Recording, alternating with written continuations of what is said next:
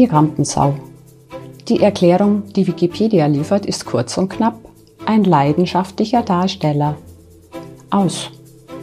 Stehen auch Sie, liebe Zuhörerinnen und Zuhörer, manchmal auf einer Bühne in Ihrem Unternehmen? Werden Sie als Keynote-Speaker gebucht oder müssen Sie vor Tausenden von Aktionären Rechenschaft ablegen? Dann stehen auch Sie im Rampenlicht. Aber wie sieht es mit Ihrer Leidenschaft aus? Sein Publikum mitzureißen kann man lernen. Es ist nichts anderes als ein Handwerk. Einer, der dieses Handwerk beherrscht, ist Nils Zeitzinger. Eine echte Rampensau eben. Und mein Name ist Beate Wöhe. Ich bin Redakteurin bei IDG und ich möchte heute von Nils erfahren, was die Geheimnisse hinter einem gelungenen Vortrag sind. Aber auch, wie man reagieren kann, wenn die Dinge während einer Rede aus dem Ruder laufen. Er will uns ein paar Tipps und Tricks verraten, wie wir alle zu unvergesslichen Speakern werden. Ja, hallo Nils. Freut mich, dass du die Zeit gefunden hast. Ähm, wir hatten ja im Vorgespräch, wir hatten ein kurzes Vorgespräch und äh, ich habe dich gefragt, als was soll ich dich denn vorstellen? Und du hast mir geantwortet, ich bin Texter, Sprecher, Moderator, Rapper und ich weiß seit kurzem oder seit vergangenem Jahr bist du auch Buchautor. On Stage heißt das Werk. Mhm, mh. Warum das Buch?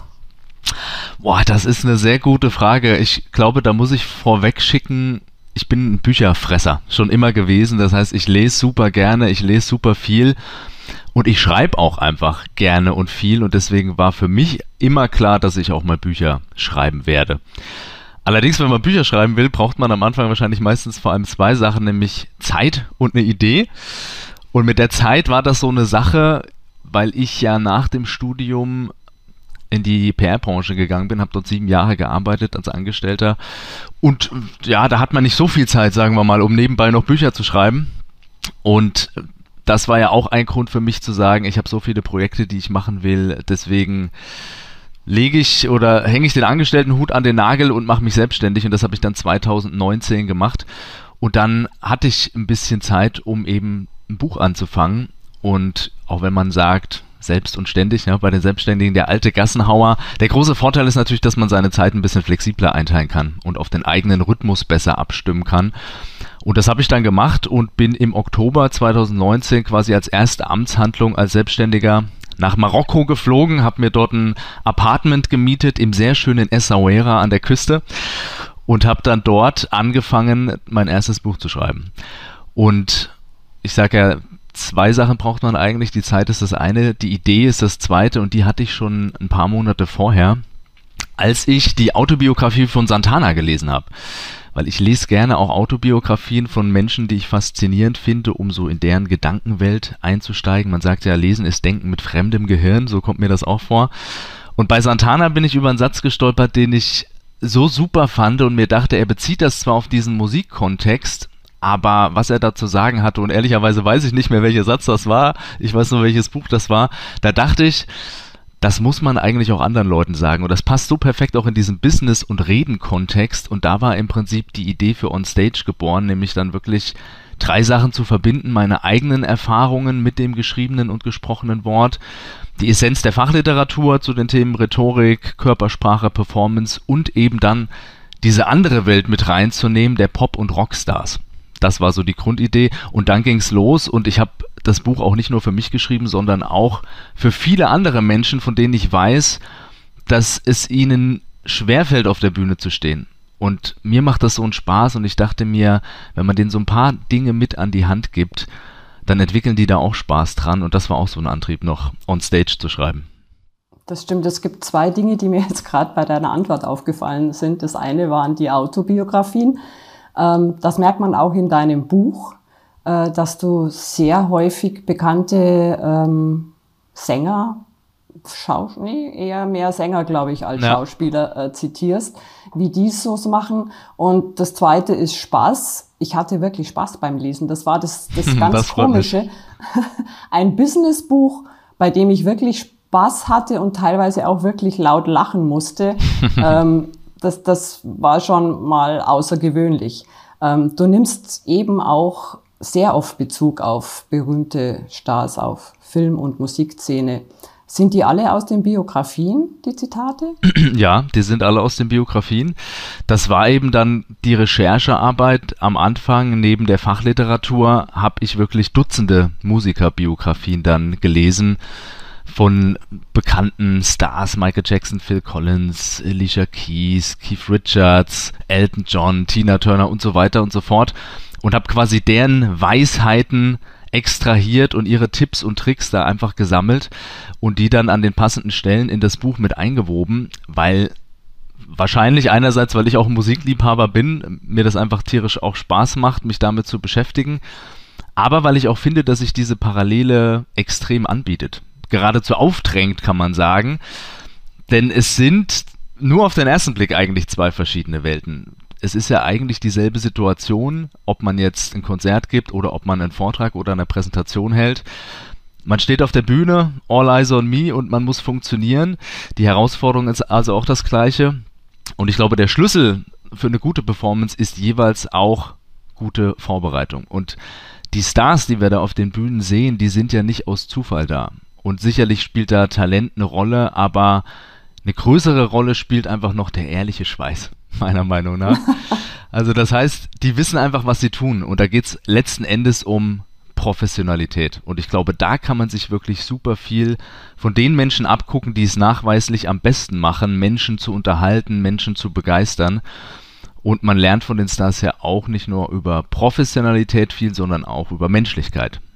Denn denen geht es auch wie uns. Sie haben auch Lampenfieber, und müssen auch ihren Mut zusammennehmen, um dann möglichst cool auf die Bühne zu gehen und dort ihre Show durchzuspielen.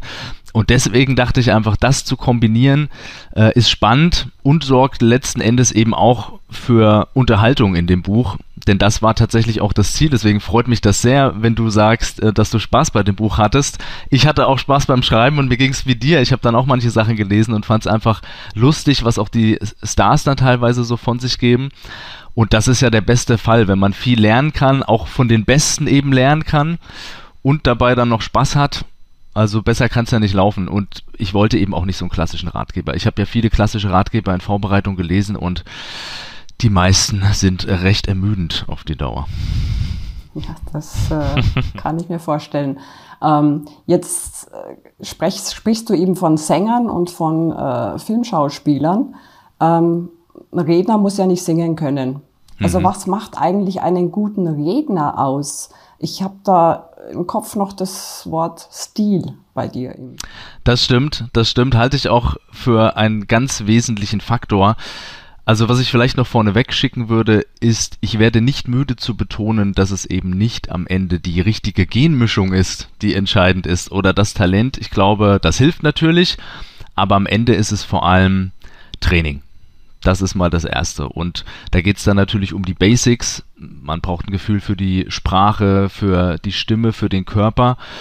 Aber über diese Basics hinaus ist ja dann die Frage, was unterscheidet vielleicht einen guten von einem sehr guten Redner?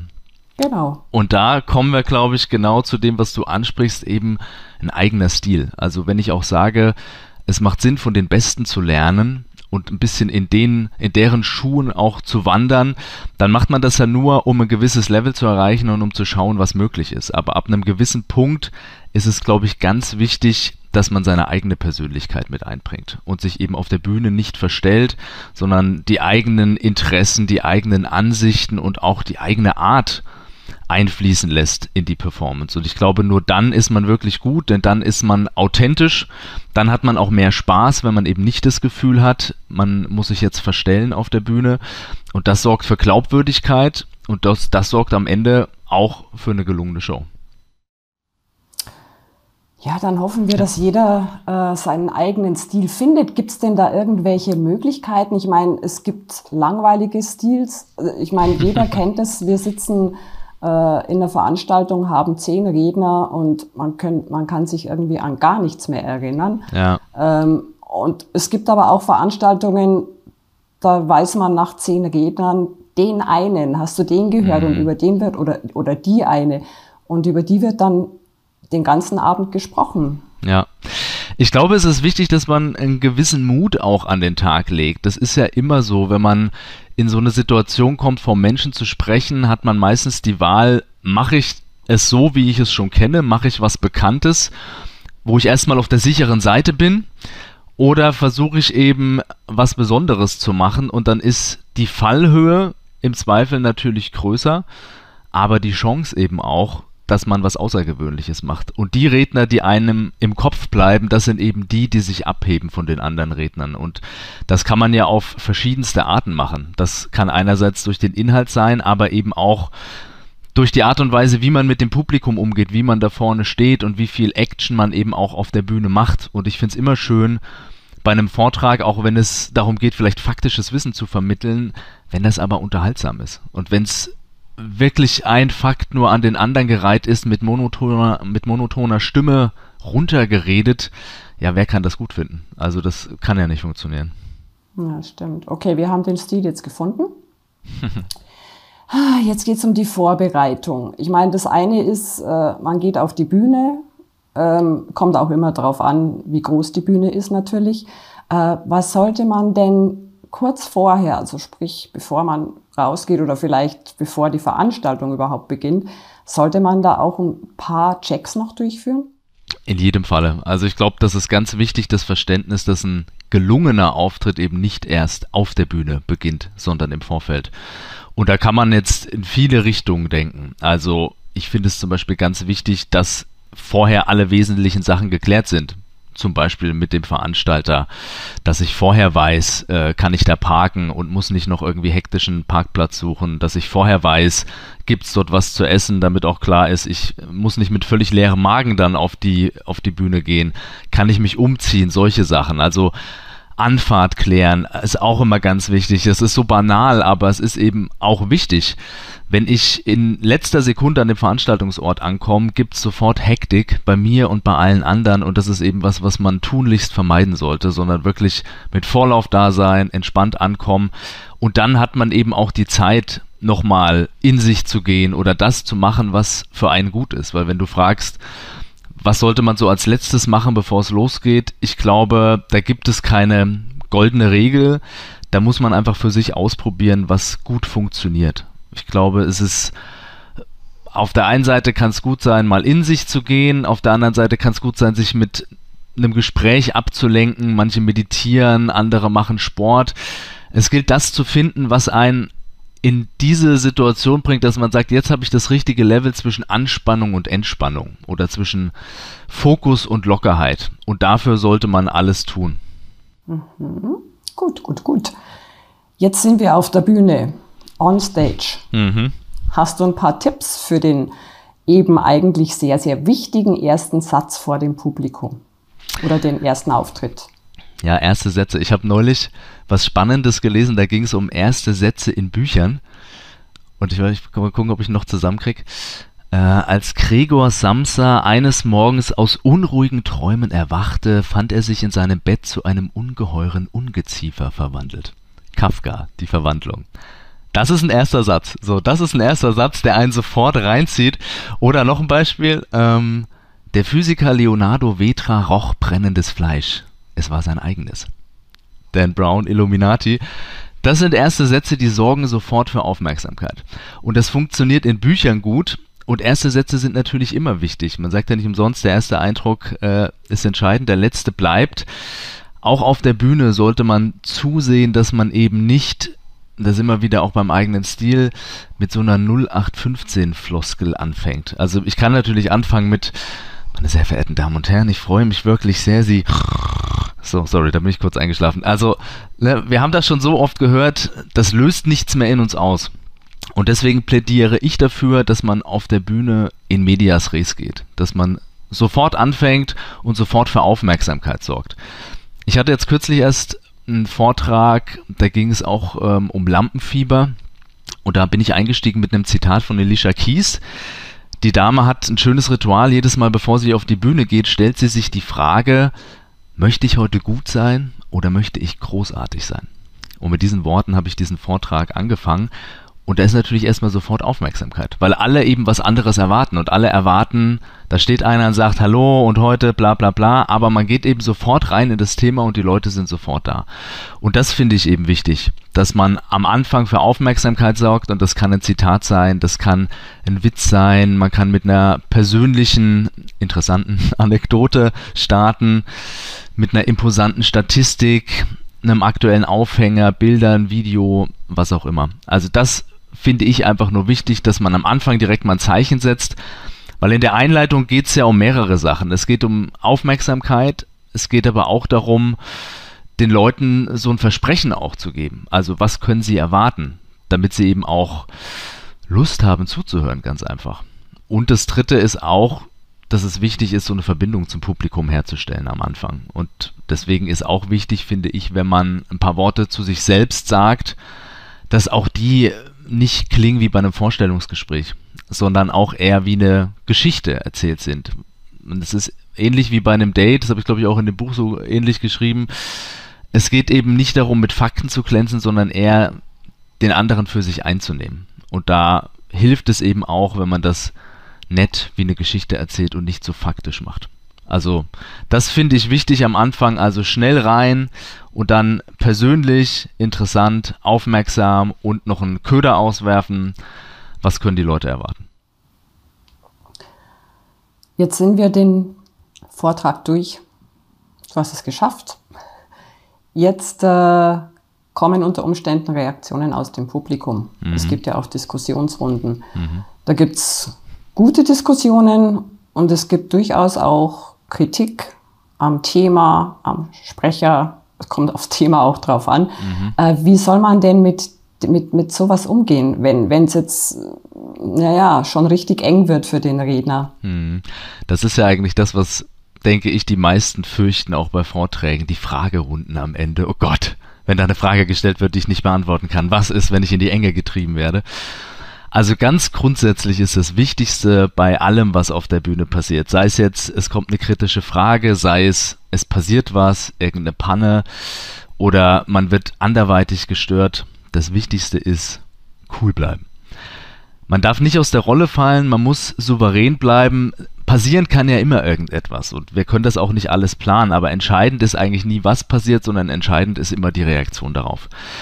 Und dann muss man jetzt natürlich unterscheiden, was genau da so passiert auf der Bühne. Also man sollte natürlich angemessen reagieren.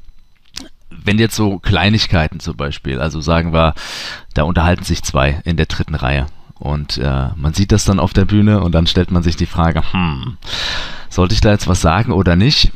Im Normalfall sollte man da einfach cool bleiben. Und wenn die zwei jetzt nicht alle anderen ringsrum stören, ja, dann muss man darauf auch nicht zwingend eingehen wenn die zwei, sagen wir mal, auch das Umfeld stören, dann kann man da auch einschreiten und da gibt es dann auch mehrere Möglichkeiten. Also man kann das nett machen, ne? wenn die zwei flüsternden Herren, wenn sie wollen, dass man sie wirklich nicht versteht, müssen sie noch ein bisschen leiser sprechen, bitte.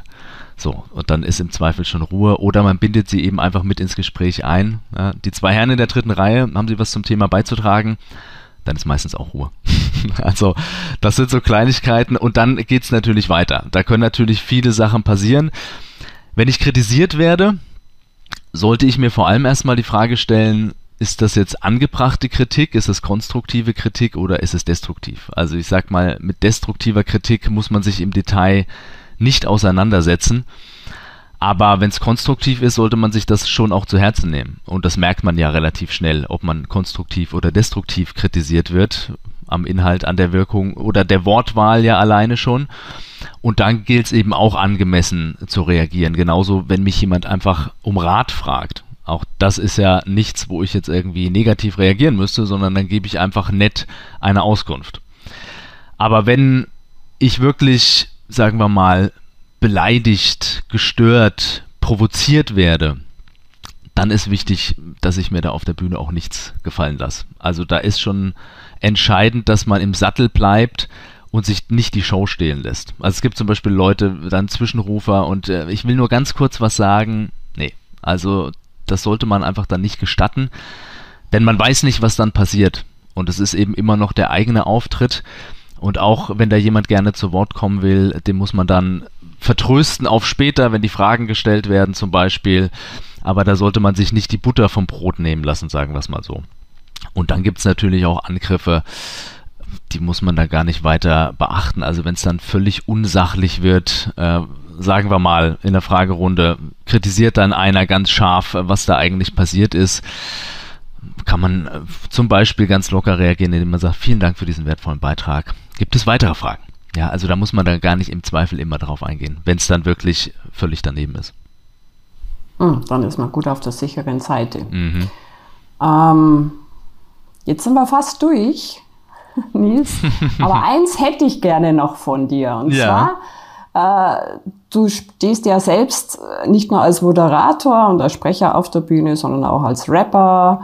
Ähm, was ist denn eines deiner eigenen spektakulärsten Bühnenerlebnisse, das vielleicht auch nicht im Buch steht? Also da muss ich erstmal auf Holz klopfen, glaube ich, ist hier irgendwo Holz hier. Ähm, da hatte ich bis jetzt wirklich echt immer Glück. Also ich bin auch jemand, der sich sehr akribisch auf die Auftritte vorbereitet, aber ich hatte am Ende ta des Tages auch immer Glück. Also ich habe mir ist nie die Hose im Schritt gerissen auf der Bühne, ich bin nie gestolpert oder habe alles umgeschmissen. Also toi toi toi. Wenn mal was passiert ist, dann waren das meistens eher technische Pannen, bei Funkmikros ist dann zum Beispiel mal die Batterie leer und dann setzt das Mikro aus. Oder im vergangenen Jahr wollten wir mit der Band mal einen Auftritt streamen und da war es so heiß, dass die Technik einfach komplett ausgefallen ist, obwohl sie gekühlt wurde. Also sowas passiert mal. Aber wenn ich an mein spektakulärstes Ereignis denke, dann denke ich eigentlich immer an eine Situation, die mittlerweile aber schon ein paar Tage zurückliegt. Da war ich 16 und wir hatten einen Auftritt mit der Band als Vorgruppe von einem DJ, der damals sehr, sehr bekannt und sehr, sehr erfolgreich war. Aus rechtlichen Gründen darf ich seinen Namen nicht nennen. Ähm, ich sag mal DJ Big Mac, weil das trifft es eigentlich auch ganz gut. Und der sollte jetzt bei uns auftreten und ich war nicht so besonders gut auf den Kollegen zu sprechen, was viele Gründe hatte. Einerseits den konkreten Auftritt, weil uns sein Management alles vorschreiben wollte, welche Lieder wir spielen sollen, wie lange und so weiter und das hat mich schon genervt.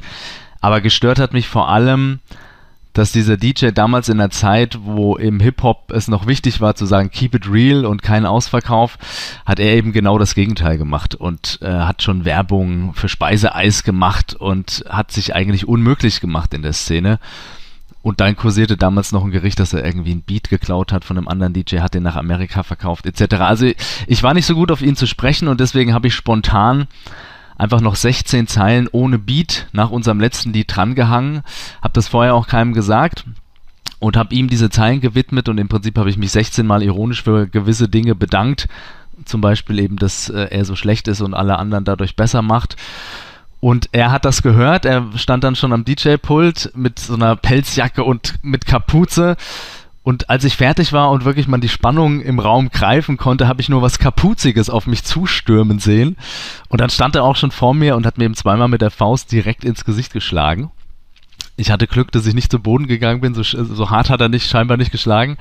Und dann gab es dann natürlich ein bisschen Tumult im Club und dann kamen seine Leute an und meine Leute kamen an und dann war ein bisschen Gerangel, aber das hat sich auch relativ schnell beruhigt und dann wurden wir ins Ba Backstage geschoben und dann musste ich mir noch ein bisschen anhören, was ich mir erlauben würde und so weiter. Und dann wollte er noch gegen mich am Mikrofon antreten, was ich überhaupt nicht verstanden habe, weil er war DJ, ich war Rapper und ich habe natürlich gesagt, klar, lass uns ein Freestyle-Battle machen. Und als ich es angenommen habe, hat er dann aber auch sofort die Lust daran verloren, also das kam dann nicht mehr zustande. Und der Rest des Abends war dann auch äh, eher entspannt, muss man sagen, obwohl ich doch froh war, mit noch ein bisschen Personenschutz in Form meiner Freunde heil zu Hause angekommen zu sein, weil bei den Jungs war nicht so richtig klar, ob dann da noch was folgt, aber ist gut ausgegangen.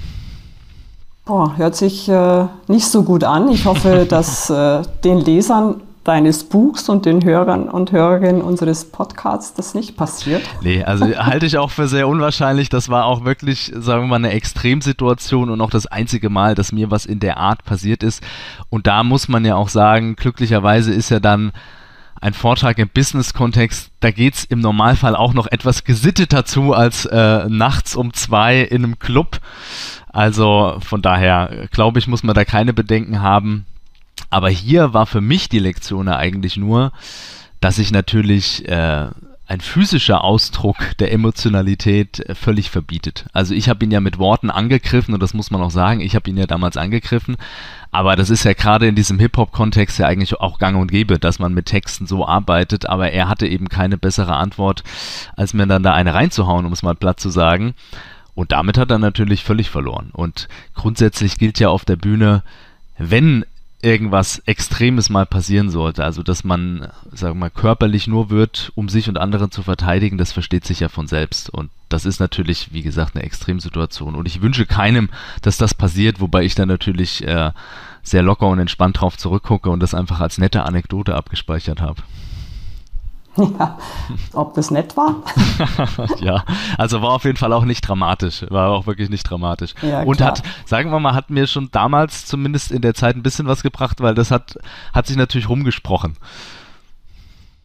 Ähm, Bekanntheit gebracht oder was meinst naja, du? Naja, so ein bisschen zumindest, ne? So ein bisschen, also so bekannt, wie man da so auf dem Dorf in Thüringen werden kann, aber äh, zumindest war das ja dann auch Gesprächsthema. Und ich hatte ja auch nicht das Gefühl, dass ich wirklich was falsch gemacht hätte. Ich habe da meine Meinung mhm. gesagt und äh, dann ist eben passiert, was passiert ist. Aber das sind ja auch einfach äh, Geschichten, äh, weiß nicht, die, die werde ich dann später nochmal meinen Enkeln erzählen, deswegen dachte ich auch, nehme ich das mal mit ins Buch auf, weil es einfach, ja, für mich äh, natürlich jetzt auch einfach Vergangenheit ist und da bleibt ja nichts zurück von so einer Geschichte.